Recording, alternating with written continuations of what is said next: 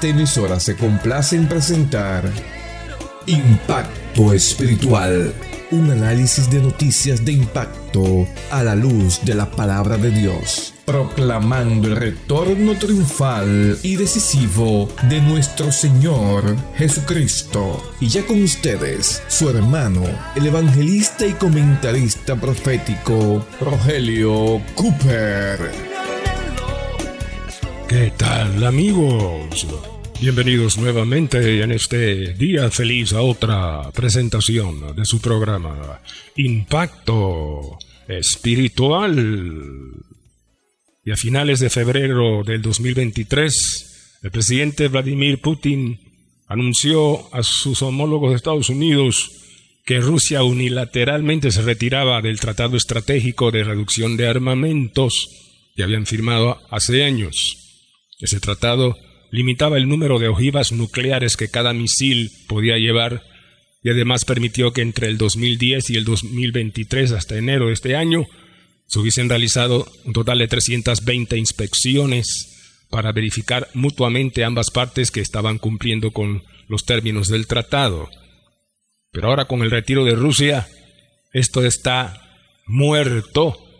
Así se expresó Patty Williams, esta señora que es directora del proyecto de asuntos nucleares y además veterana miembro del Centro de Estudios Estratégicos Internacionales en Estocolmo, Suecia.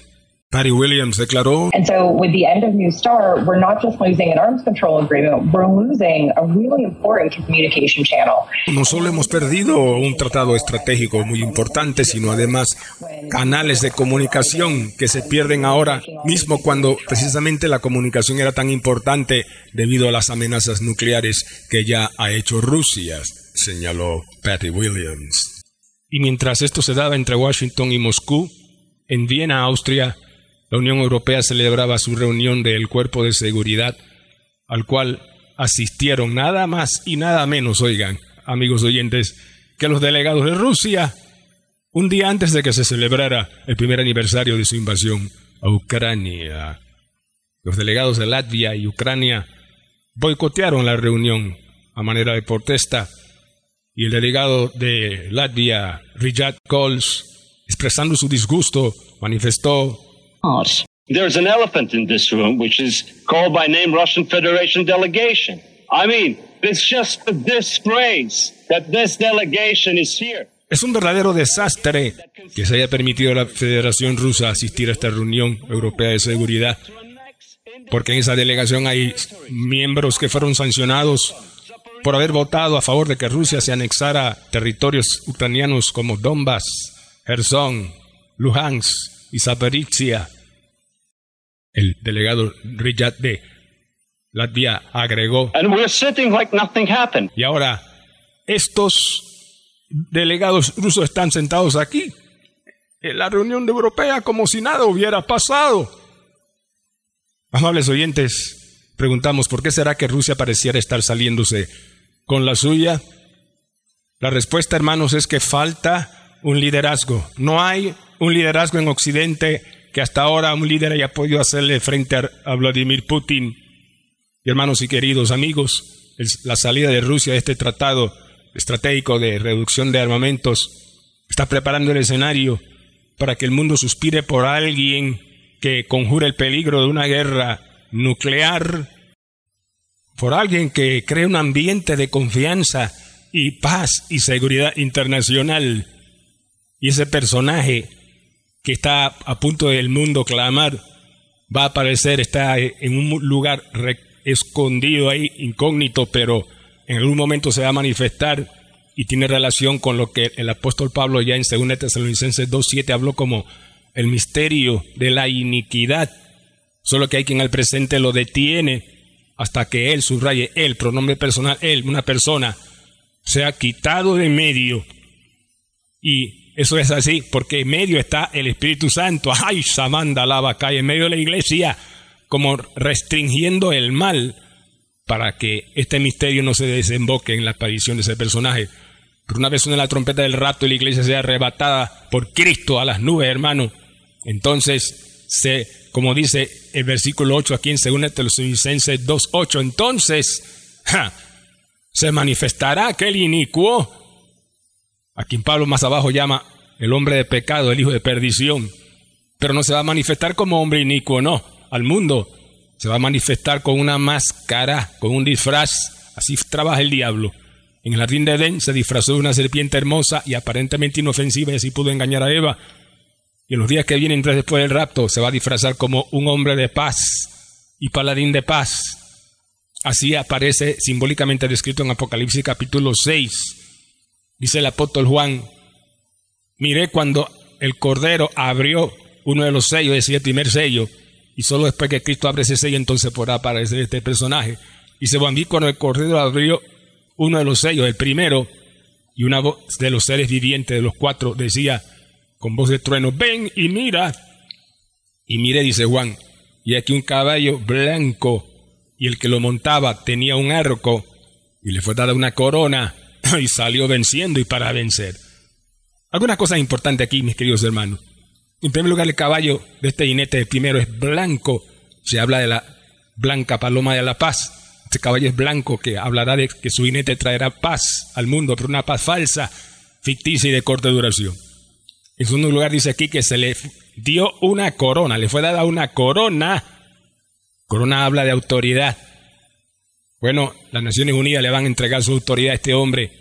La Unión Europea le va a entregar su autoridad. Estados Unidos le va a entregar su autoridad. Incluso el mismo Rusia, la misma Rusia, le entregará su autoridad a este personaje. Ahora eso se ve difícil hoy día. Escuchen lo que su presidente Vladimir Putin dijo no hace mucho, luego de haber salido o sacado a Rusia del acuerdo de, estratégico de reducción de armas nucleares. We will continue to inundate our forces with advanced technology. There are new strike systems, intelligence gathering and communications equipment, drones and artillery systems. Putin dijo, vamos a seguir inundando nuestro ejército de avanzada tecnología, de sistemas nuevos de ataque, de comunicaciones, de recopilación de inteligencia y de drones, como también de nuevos sistemas de artillería, dijo Putin. Eso lo dice ahora Rusia. Que no se dé el brazo torcer. Pero escuchen lo que dice la última parte aquí, Apocalipsis 6.2, hablando del personaje, jinete del caballo blanco, el primero. Dice que salió venciendo y para vencer. Es decir, salió venciendo para conquistar los corazones de los hombres y para vencer, es decir, convencerlos de que su plan de paz y desarme puede funcionar y convencerá, oiga, a Rusia a que se desarme.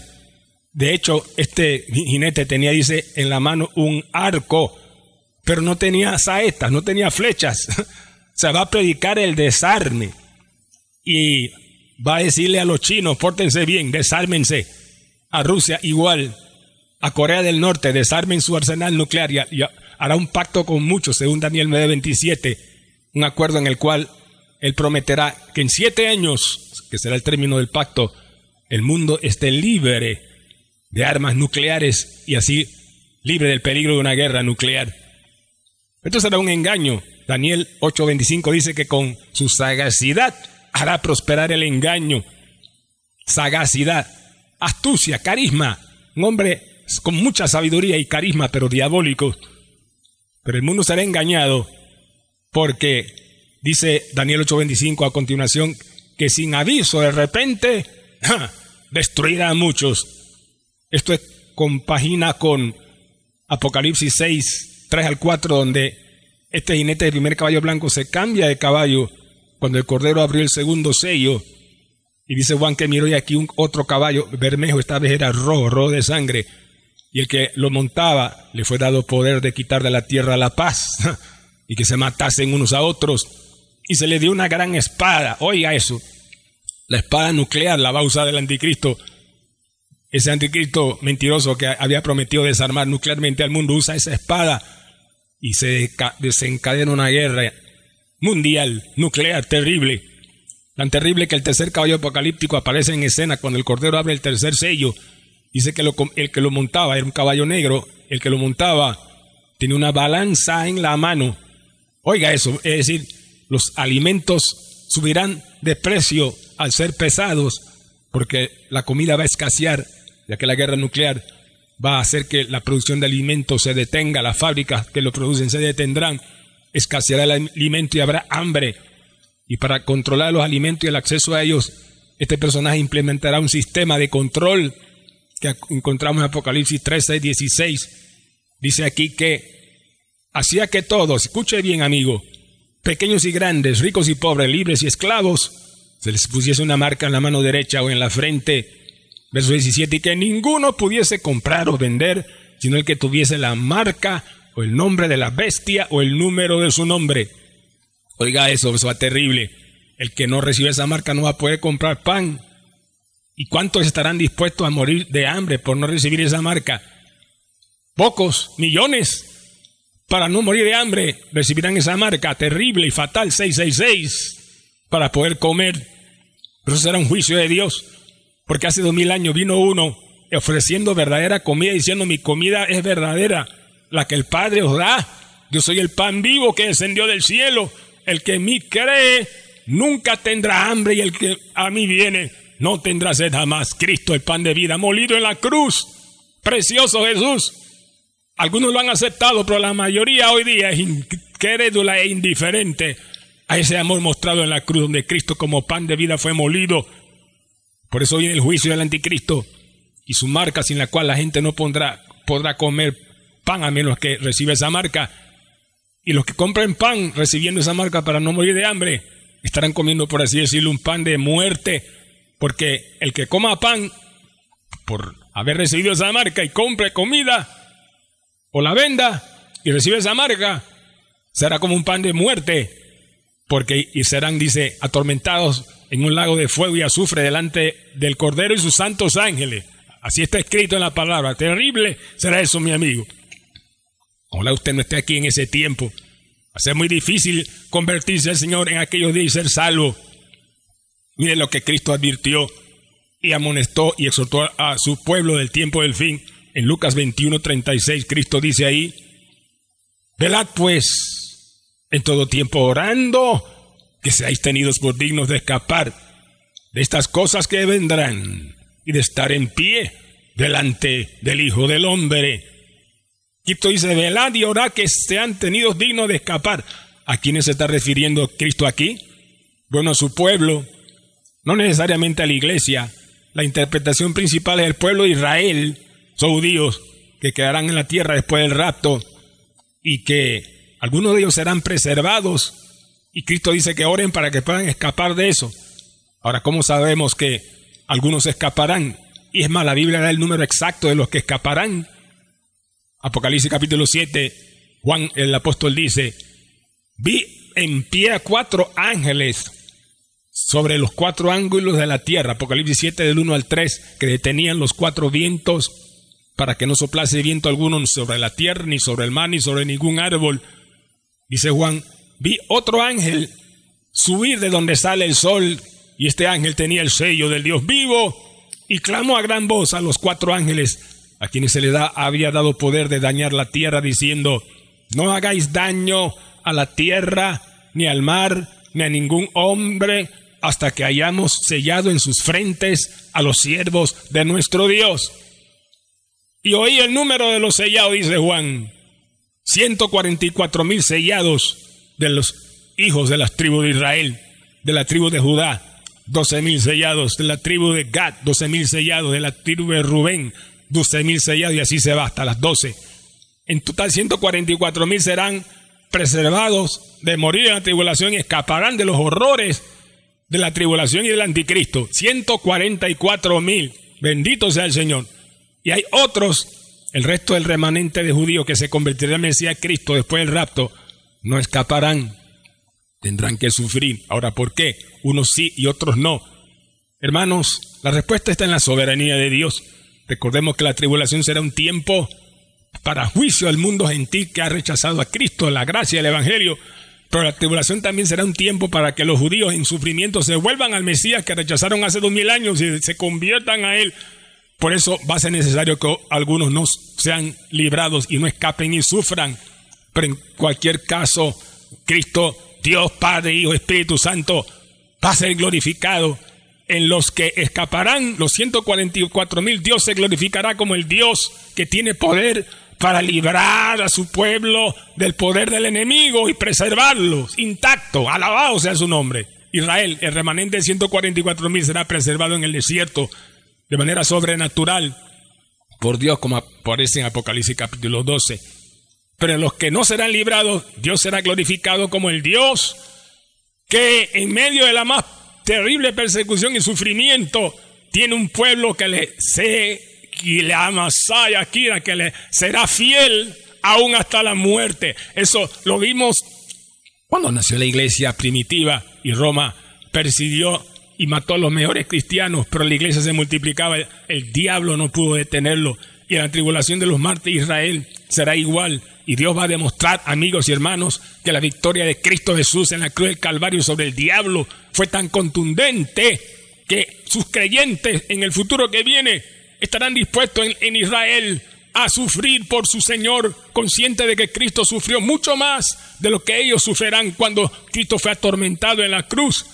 Y estarán dispuestos a dar su vida por causa del nombre de Jesús y menospreciarán sus vidas hasta la muerte y morirán y estarán dispuestos a ser sacrificados en, en muerte de persecución por la bestia. Pero alabado sea Dios porque ellos resucitarán al final de la tribulación para recibir un galardón mucho más grande que aquellos que no sufrirán y serán preservados. Alabado sea Dios. ¿Se da cuenta? Dios es sabio. No entendemos siempre lo que hace o por qué lo permite, pero su objetivo final en todo lo que Él permite, hermanos, es su mayor gloria y el mayor beneficio para su pueblo con la perspectiva de la eternidad. Alabado sea Jehová. Gloria a Jesús. Shaya la macarra. Bendito sea tu nombre, Señor. Ahora volviendo al texto de Lucas 21:36, donde Cristo dijo, velad pues en todo tiempo orando que seáis tenidos por dignos de escapar de todas estas cosas que vendrán y estar en pie delante del Hijo del Hombre. Preguntamos, ¿cómo podrán los judíos enterarse de esta exhortación del Señor si hoy día la mayoría en Israel no cree en el Mesías Cristo? ¿Cómo se va a cumplir esto? Bueno, hermanos, el escenario se está preparando. Oh, mi alma te alaba, Padre. Oiga esto, hermano, oiga esto. La sociedad bíblica de Israel, que queda en la calle 17 de Haifa, están embarcados en un programa para hacer llegar la palabra de Dios a todo hogar en Israel. Y lo están haciendo mediante la producción y distribución de plataformas digitales e información y herramientas que están explicando a los judíos cómo obtener la salvación únicamente por la fe, que es en Cristo Jesús. La Biblia se está distribuyendo a, miles de hogares en Israel. Y cuando llegue la tribulación y el Espíritu Santo se derrame sobre ese remanente que se convertirá, tendrán acceso a esas Biblias que ya se están distribuyendo. Y cuando lean Lucas 21:36, entonces orarán diciendo, Padre, tennos por dignos de escapar de las cosas que sobrevendrán, tennos por dignos de estar entre los 144 mil que tú librarás de ese horror que viene. Así orarán, la palabra se ha de cumplir. Gloria sea Dios. Y camando rocachita la basajaria. Gloria a Jesús, bendito sea tu nombre. Ahora, hermanos, Lucas 21, 36. ¿Cómo se puede aplicar a la iglesia? Velad pues en todo tiempo orando que seáis tenidos por dignos de escapar de las cosas que vendrán. Bueno, hermano, hermenéuticamente, exegéticamente y teológicamente, este versículo, la única manera de aplicarlo a la iglesia es que los creyentes en Cristo, en esta dispensación de la gracia, oiga esto, no oran para ser tenidos por dignos de escapar, sino oran porque ya son dignos de escapar porque la sangre que derramó Jesucristo en la cruz los hizo dignos. Esa sangre ya nos hizo dignos. Aleluya. Eso es lo que dice Romanos 5, verso 9. Preste atención, Pablo dice ahí, mucho más estando justificados en su sangre, por él seremos salvos de la ira. ¿Lo vio? En su sangre, por él seremos salvos de la ira. Es decir, la sangre que te limpió el día que te convertiste a Cristo, hermano, no solo te salvó para el cielo, para que tuvieras comunión con el Padre ahora, sino también te salvó de tal manera que puedas participar del rapto como una garantía, porque Dios no nos da una salvación a media, no, no, no. Cristo no te va a salvar para el cielo, hermano, con su sangre y luego dejarte para la ira de la gran tribulación. No, Dios hace algo de salvación y lo hace completo. la sangre que nos libra aleluya, de la condenación eterna, también nos librará de la ira que viene en la gran tribulación. Por eso, todo lavado en la sangre preciosa de Jesús tiene esta promesa, la sangre que nos libra de la ira. Aleluya, de manera que la salvación tuya en Cristo por la sangre, hermano, tiene el rapto asegurado. Gloria sea al Señor. Tienes el rapto asegurado por la sangre de Jesucristo que nos limpia, aleluya, de todo pecado y nos libra de la ira. Alabado sea su nombre, de la ira venidera. Gloria sea el Cordero. Precioso Jesús. Nos libra porque en la cruz Cristo cargó esa ira terrible sobre sí cuando llevó nuestros pecados. Por eso la sangre que nos limpia nos libra de esa ira que viene. Gloria sea su nombre. Ahora, hermano, el hecho de que la sangre de Cristo garantiza tu entrada al cielo, te da seguridad de salvación eterna y de ser arrebatado para escapar de las cosas que vienen, eso no es pretexto, no es pretexto para que no vivas una vida de santidad. Al contrario, ahora que eres salvo y limpio por esa sangre, es cuando más por la gracia, pura gracia de Dios, debes procurar vivir en santidad. Debemos procurar vivir en santidad por la pura gracia de Dios por la sangre de Cristo que garantiza nuestra salvación y el rapto. Porque, como dice la Escritura, sin santidad nadie verá al Señor. Por eso, por esa gracia de la sangre que nos limpia, esforcémonos en vivir en santidad, porque el rapto está a la puerta y Cristo viene ya. Gloria a Jehová. Ahora, para cerrar un comentario final en la cristiandad, no todos los que dicen ser cristianos serán arrebatados, no, no. Miles y miles no escaparán porque miles forman parte de las iglesias, de congregaciones cristianas, pero no son salvos, no han sido lavados en la sangre de Cristo, no han nacido de nuevo por el Espíritu de Dios, viven en pecado, no leen la palabra, no oran, no guardan la palabra, viven a su manera. Y cuando suena el rapto, la trompeta, ellos serán dejados atrás. Y amigo, esto es serio y delicado.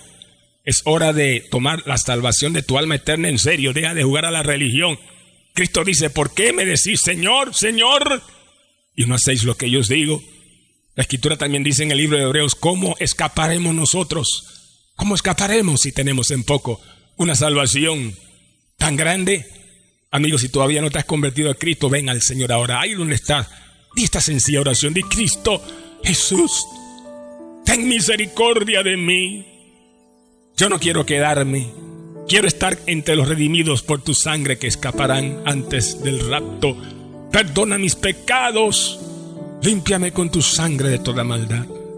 Gracias porque en la cruz pagaste mi deuda, llevando el castigo que yo merecía, y resucitaste para darme vida eterna. Ven a mi corazón, Cristo. Te recibo como mi salvador personal. Gracias por salvar mi alma ahora y por escribir mi nombre en los cielos Oh Cristo, ayúdame a vivir desde hoy apartado de la mundanalidad. Ayúdame a vivir en santidad, como es digno de ti, hasta que tú vengas por mí. Amén y amén. Amigo, confiamos, usted oro así de todo corazón. Lucas 12:40 exhorta, vosotros pues también estad preparados, porque a la hora que no pensáis, el Hijo del Hombre vendrá. Bendito sea Jehová.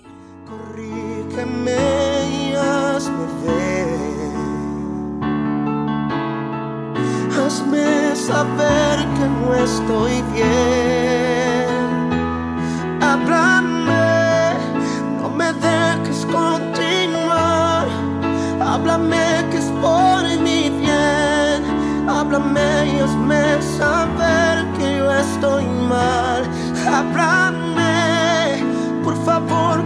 corrígeme. Y aunque duelas, me volver al camino donde un día caminé. Dios, háblame. Bien amigos y hermanos míos, en el día de hoy presentamos el programa número 2366 con el mensaje titulado El engaño del primer jinete de Apocalipsis 6 y los que escaparán. Amado hermano, si usted desea escuchar esta poderosa palabra impactante de Dios hoy para repasar los detalles o compartirlo con otras personas, a más almas, para que se salven en todas sus redes y sus contactos en WhatsApp. escriba nuestro WhatsApp y hoy mismo le enviaremos el audio de vuelta a su WhatsApp totalmente gratis. Anote nuestro número, por favor, lápiz y papel, ponga primero el signo más, seguido del número 1 y luego los números que mi esposa a continuación les dará. Adelante, hermana Diana. Más 1 917 557 6928.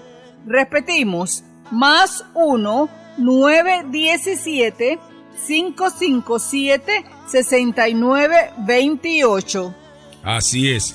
Hermanos, queremos aprovechar la oportunidad para agradecer a todos aquellos hermanos que a través de su ofrenda en banca en línea o yendo personalmente a alguna sucursal del Banco General o alguna sucursal de las librerías CLC, ya sea en Albrook Mall o Los Pueblos 2000, y han dejado su ofrenda gentilmente. Si usted es uno de ellos, gracias. Muchas gracias, hermano. Dios le bendiga y se lo multiplique. Hay más bendición, dice la palabra en dar que en recibir.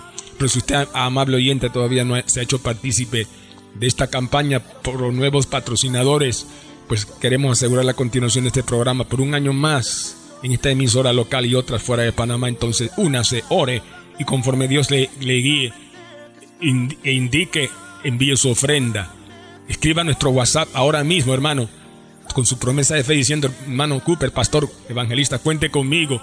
Yo voy a ofrendar 100 dólares o más para su ministerio, o voy a ofrendar 50 dólares al mes, o 40 al mes, o 30 al mes, o 20 o 10 al mes. La cantidad no importa, lo importante es su corazón, hermano. Amor por la venida de Jesús, por las almas perdidas, y déjase guiar como Dios le, le indique que debe ofrendar.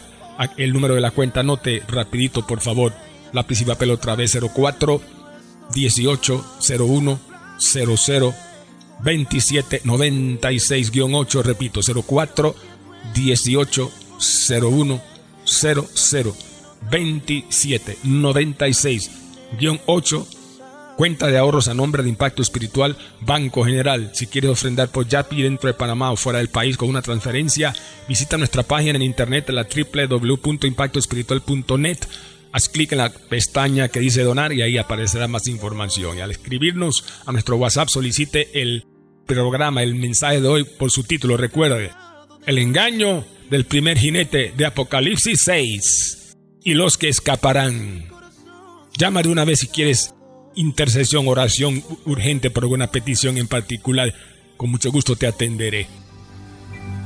Puede llamarnos al 277-5352 Repetimos, 277-5352. Será para nosotros un placer ministrarle y orar por sus necesidades. A nombre del hermano Cooper, su comentarista profético, nos despedimos hasta la próxima semana en esta misma estación y hora cuando presentaremos otro impacto espiritual. Un mensaje diferente anunciando la segunda venida del Hijo del Hombre.